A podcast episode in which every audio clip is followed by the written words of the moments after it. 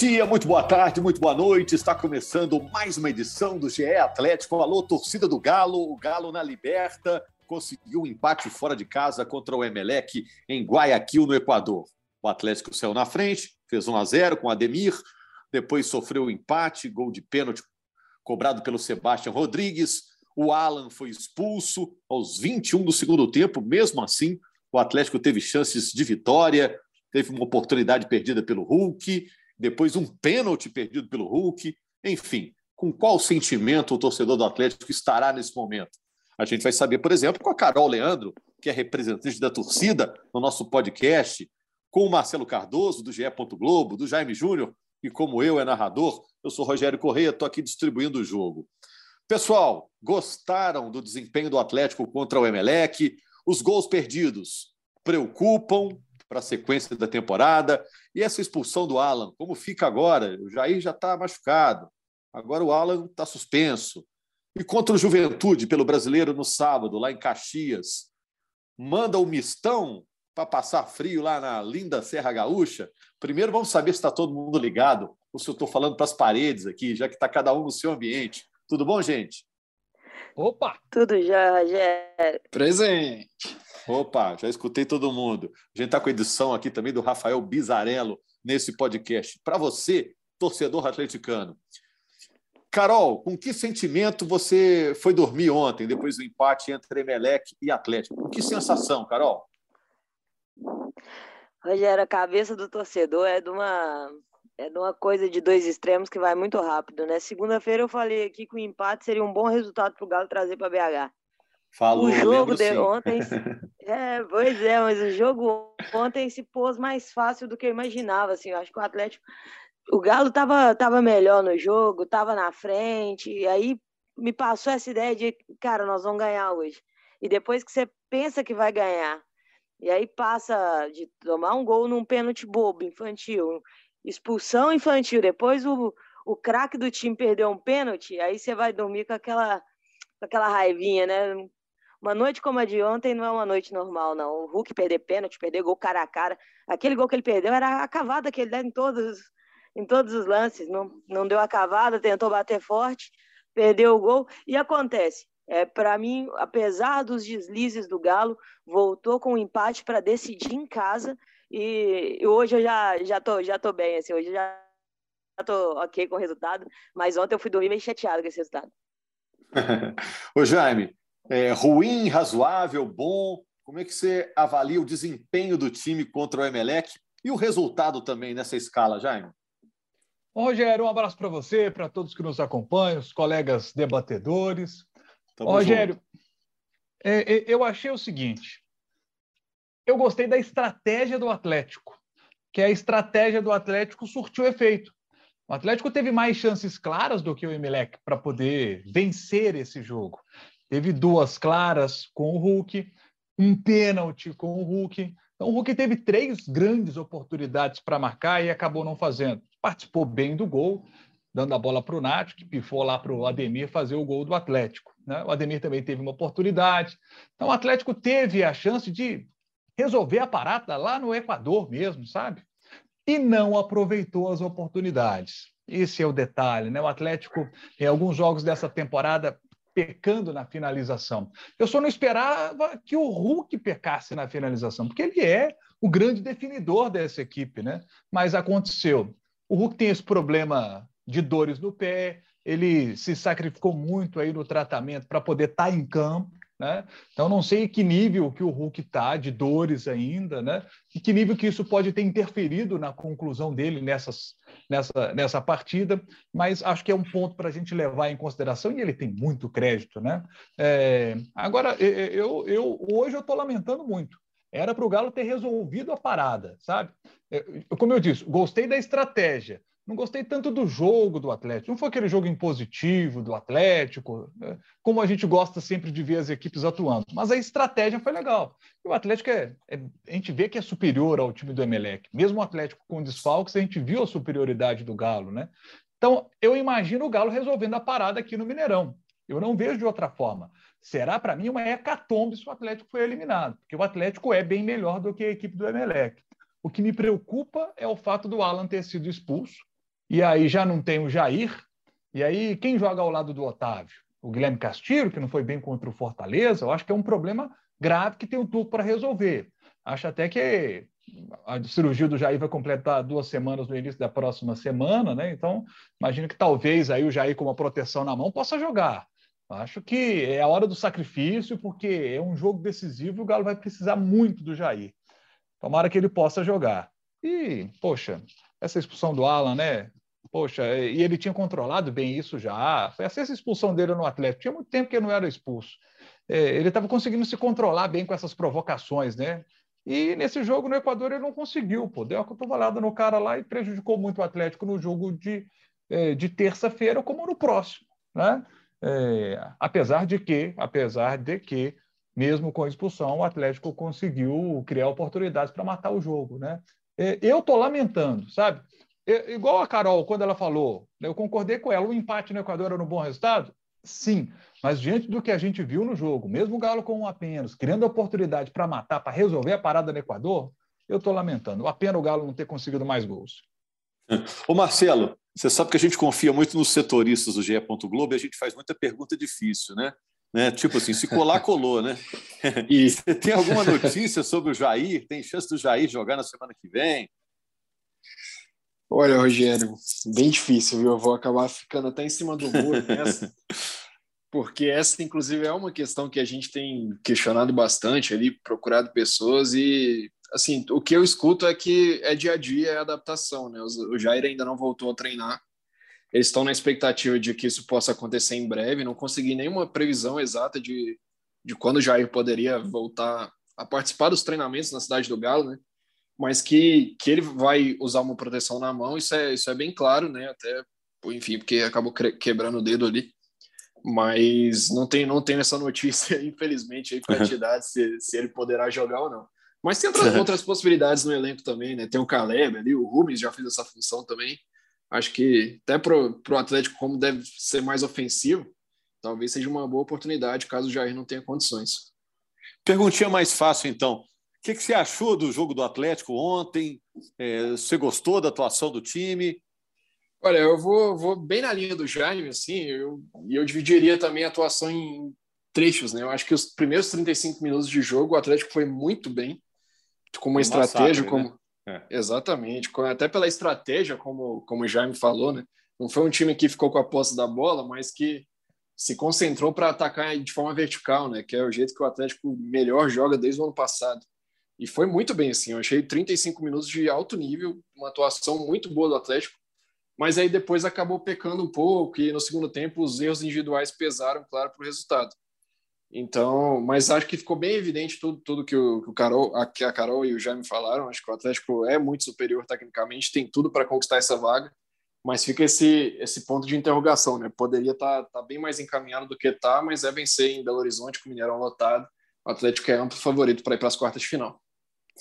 Ô, Carol, esses gols perdidos, né, foram alguns bem claros, com Ademir, com o Hulk, né, o pênalti, né, um lance mais evidente. Te preocupa, não? Ou você é daqueles que vê com o lado otimista? Ah, o time está criando, então a tendência é que hum, tudo dê certo no próximo jogo. Qual a sua visão? Rogério, me preocupa mais há quanto tempo a gente está sofrendo com isso. A gente desde o início do ano a gente vem falando isso. Ah, o Galo cria muito, mas está finalizando mal. Cria muito, está finalizando mal.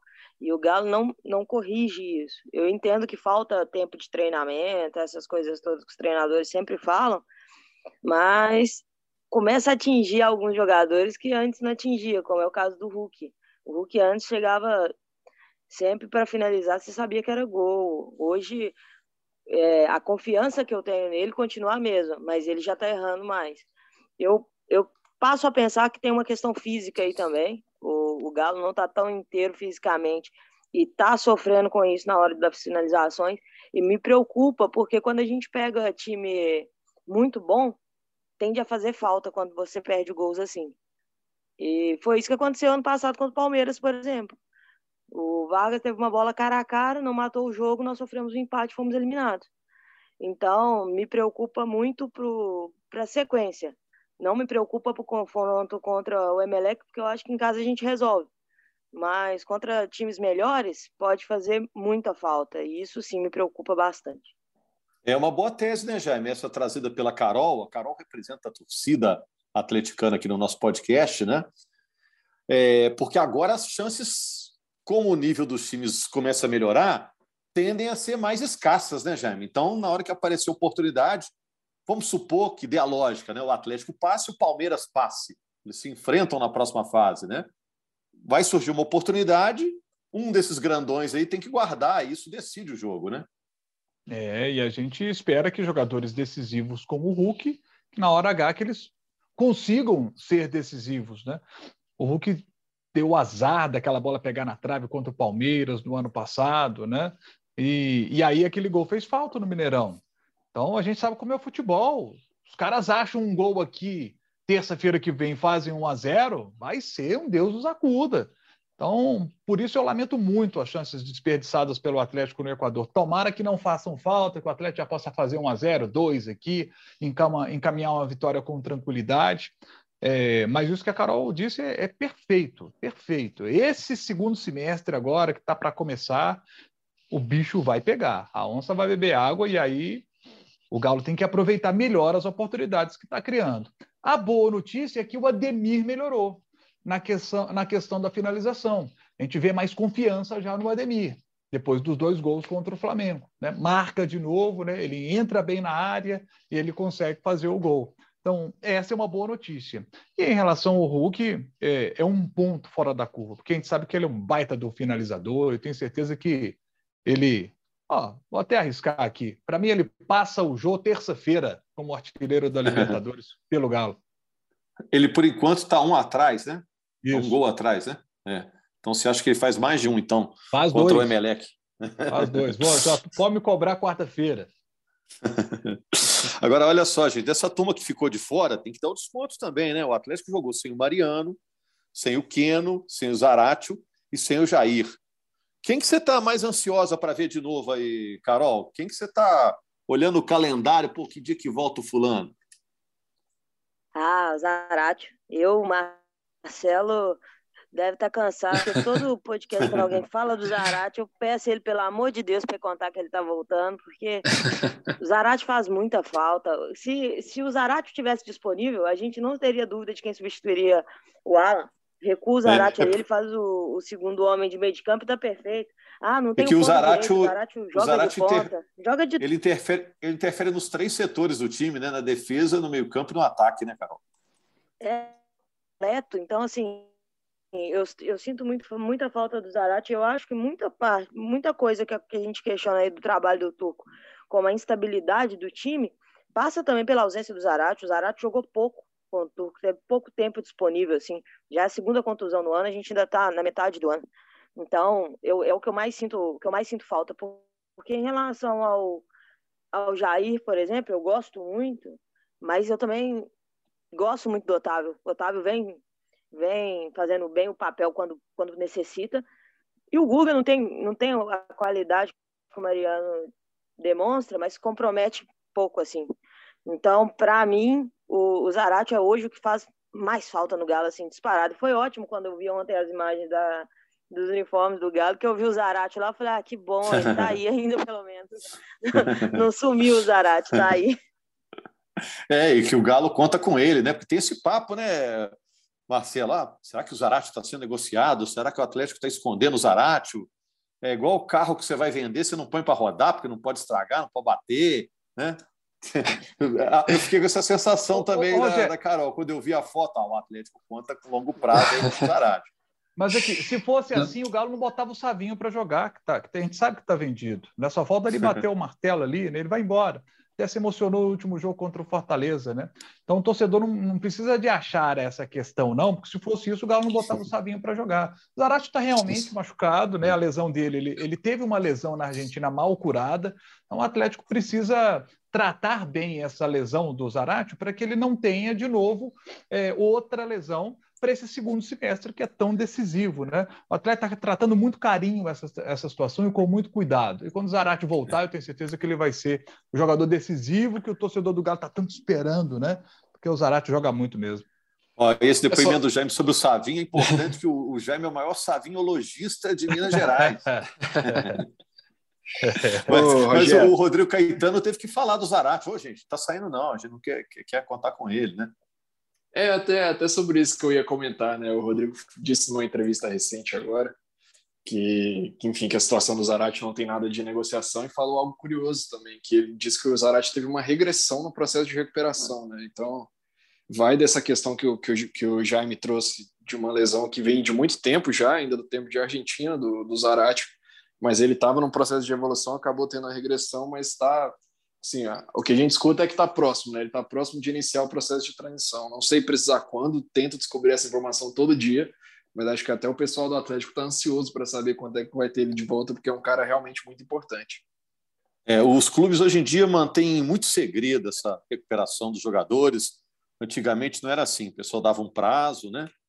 Normalmente o médico dava um prazo maior, né, Jaime? Você vai lembrar, ah, só daqui um mês. Aí recuperava em duas semanas. Ó, oh, o médico trabalhou muito bem, né? Os médicos ainda faziam esse, davam essa pedalada, né? Agora, e vocês, o é, que, que vocês acham? Esse jogo contra o Juventude pelo brasileiro, manda o time misto lá para a Serra Gaúcha para comer um fundi, um chocolate quente? Ou manda o time principal, já que no brasileiro o Atlético ainda tem que correr atrás do líder, que é o Palmeiras? Está cinco pontos atrás do Palmeiras. Eu que acho que, que tem acham? que todo mundo. Eu acho que tem que todo mundo. O que, que você acha, cara? Eu acho que tem que todo mundo. E aí lá ele pode colocar alguns jogadores do banco de reservas, né, para que eles possam entrar no segundo tempo, né, é, como ele fez, por exemplo, aqui no jogo contra o Fortaleza, né, a coisa não estava dando muito certo, aí ele foi mexer no time. É, mas eu não, eu não concordo é de deixar é, jogadores titulares em Belo Horizonte para poder descansar. Vai com todo mundo. Se quiser preservar alguns jogadores, é, deixa no banco de reservas para poder entrar depois. Hulk, por exemplo, aí eu acho que é um caso à parte. Como é que está o pé do Hulk? Se o pé do cara estiver muito ruim, né, porque ele estava tratando o edema, e aí com o esforço do jogo a situação piora de novo, aí talvez seja melhor deixar o Hulk em Belo Horizonte. Aí é um caso específico. Mas por desgaste, deixar o cara em BH, eu não concordo. Tem que levar. E aí, Carol, qual, qual, como, qual será a decisão?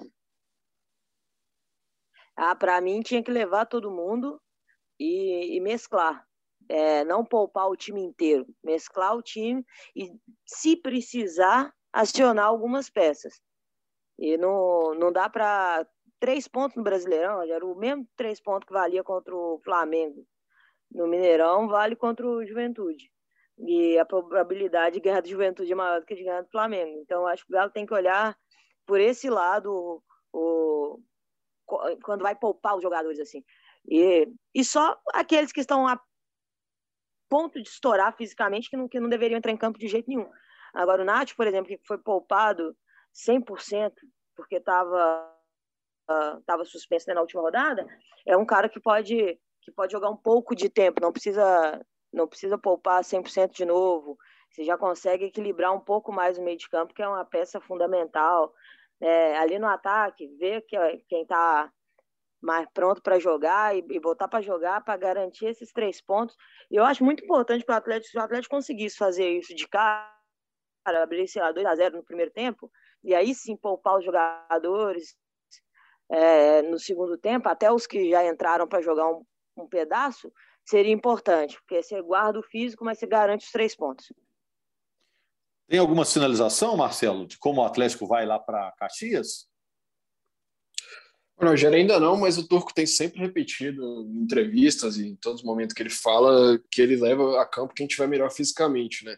Esse jogo tem uma diferença em relação à semana passada porque é um dia a mais de descanso, né? O elenco do Atlético, inclusive, nessa quarta-feira que a gente está gravando, todo mundo que participou do jogo lá e que estava na delegação ganhou folga. Então, talvez a questão física esteja um pouco melhor do que foi para o jogo contra o Fortaleza, mas ainda a gente, isso a gente ainda não tem sinalização.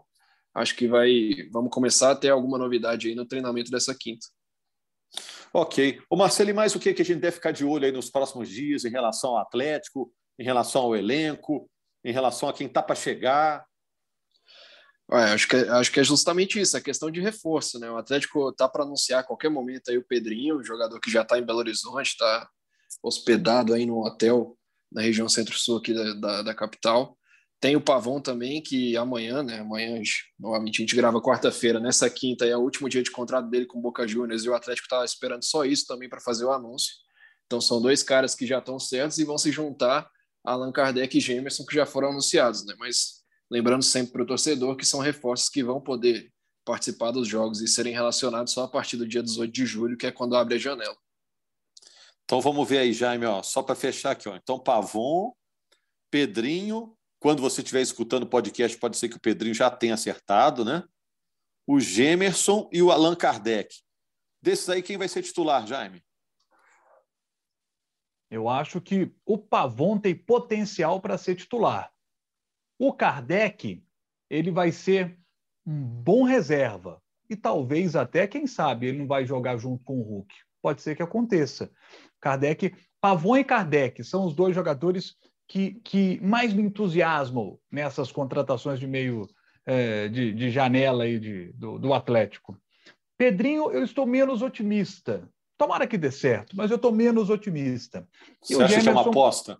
eu acho que é uma, mais uma aposta, sabe? É, são, são jogadores que estão. Você pega Pavon, está muito tempo parado, né? Kardec também. É, mas, mas a gente conhece o Kardec, sabe a característica dele, é um jogador de área, bom cabeceador. Ele vem para fazer o que o Fábio Gomes não conseguiu fazer. Ele vem para ser o que o Fábio Gomes não conseguiu ser. Uma opção de centroavante diferente de Hulk e de Sacha. Hulk e Sacha são jogadores mais móveis. O Kardec é um jogador mais de área, apesar de saber sair da área também, mas ele é um jogador mais de área, assim. Esse jogador para é, bola aérea, é, é, o, Kardec vai cumprir essa função.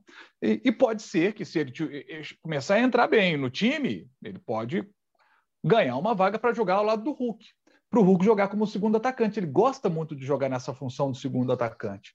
Então é uma possibilidade, né? E o Pavon pelos lados do campo, eu tenho uma expectativa muito grande nele. O cara que disputou a Copa do Mundo de 18, é, a expectativa é grande com relação ao Pavon. Pena que ele só pode jogar a final pelo Atlético caso o Galo chegue à final da Libertadores da América, né? Seria muito legal se ele pudesse jogar antes. Mas vai jogar brasileiro, Copa do Brasil, tem muito jogo para ele aí. Acredito que Vou nem deixar... a final, viu, Jaime? Nem a final? São, são seis jogos de suspensão, né? O Atlético já jogou contra o Emelec, por exemplo. Acho que, a menos que consiga uma reversão, que o clube ainda tenta, o próprio staff do Pavão ainda tenta uma reversão, mas se mantiver a punição de seis jogos, o Pavão não poderia jogar para o Atlético na Libertadores nem numa, numa eventual decisão. E é mesmo, e não tinha feito, refeito essa conta, não. A gente tem falado muito sobre isso, né? Sobre, ah, só pode jogar a final. Mas, mas é verdade, é verdade. Você fez a conta direitinho aí. Puxa, nem na final. É, e tudo isso aconteceu, né, Marcelo? Porque o River. É... O, o Boca, Boca bateu o pé, né? O Boca bateu o pé de birra, dor de cotovelo, né? Não escreveu o cara na Libertadores para ele não cumprir a, a, punição e cumprir agora na hora que chegar ao Atlético, né? É isso. O Boca inscreveu menos jogadores do que poderia, né? Poderia ter inscrito até 50 atletas na, 50 atletas na lista da primeira fase. Acho que inscreveu 36, se não me engano, foi algo assim e não deixou o Pavão lá de birra mesmo, joga desde o fim do ano passado e está encostado no, no Boca Juniors. Até isso é uma questão que, que, o Atlético vai ter que enfrentar, ver como é que o Pavão chega fisicamente, né? Porque é muito tempo sem jogar. É o Pavão misterioso, Carol. Ô, Carol, para eu te cobrar em dezembro, qual desses aí que vai vingar no Atlético para chegar no final do ano? É, bem que a Carol falou. Pavon, Pedrinho, Gemerson, Allan Kardec. Carol.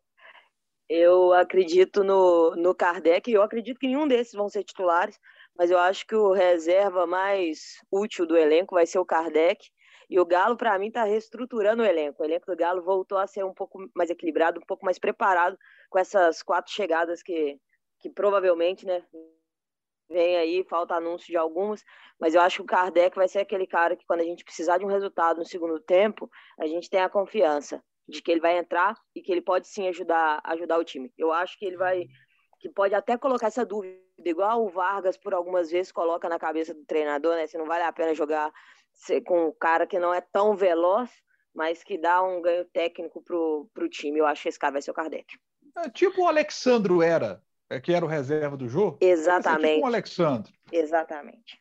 É isso aí. Vamos fazer o seguinte, gente. A gente está de volta, então, na segunda-feira para falar de Campeonato Brasileiro, repercutindo o resultado de Juventude e Atlético em Caxias pelo Brasileirão e já fazendo aquela previsão do duelo entre Atlético e Meleque, casa cheia com a massa do Galo no Mineirão na terça-feira pela Libertadores, valendo vaga nas quartas de final. Combinado? Grande abraço, obrigado ao torcedor atleticano pela audiência. Vai lá, avisa para todo mundo que existe o GE Atlético, aconselhe, recomende, porque é de graça, você acompanha aí 20, 30 minutos de muito conteúdo gratuito sobre o Clube Atlético Mineiro, o glorioso campeão brasileiro. Grande abraço para vocês. Apita pela última vez, deu!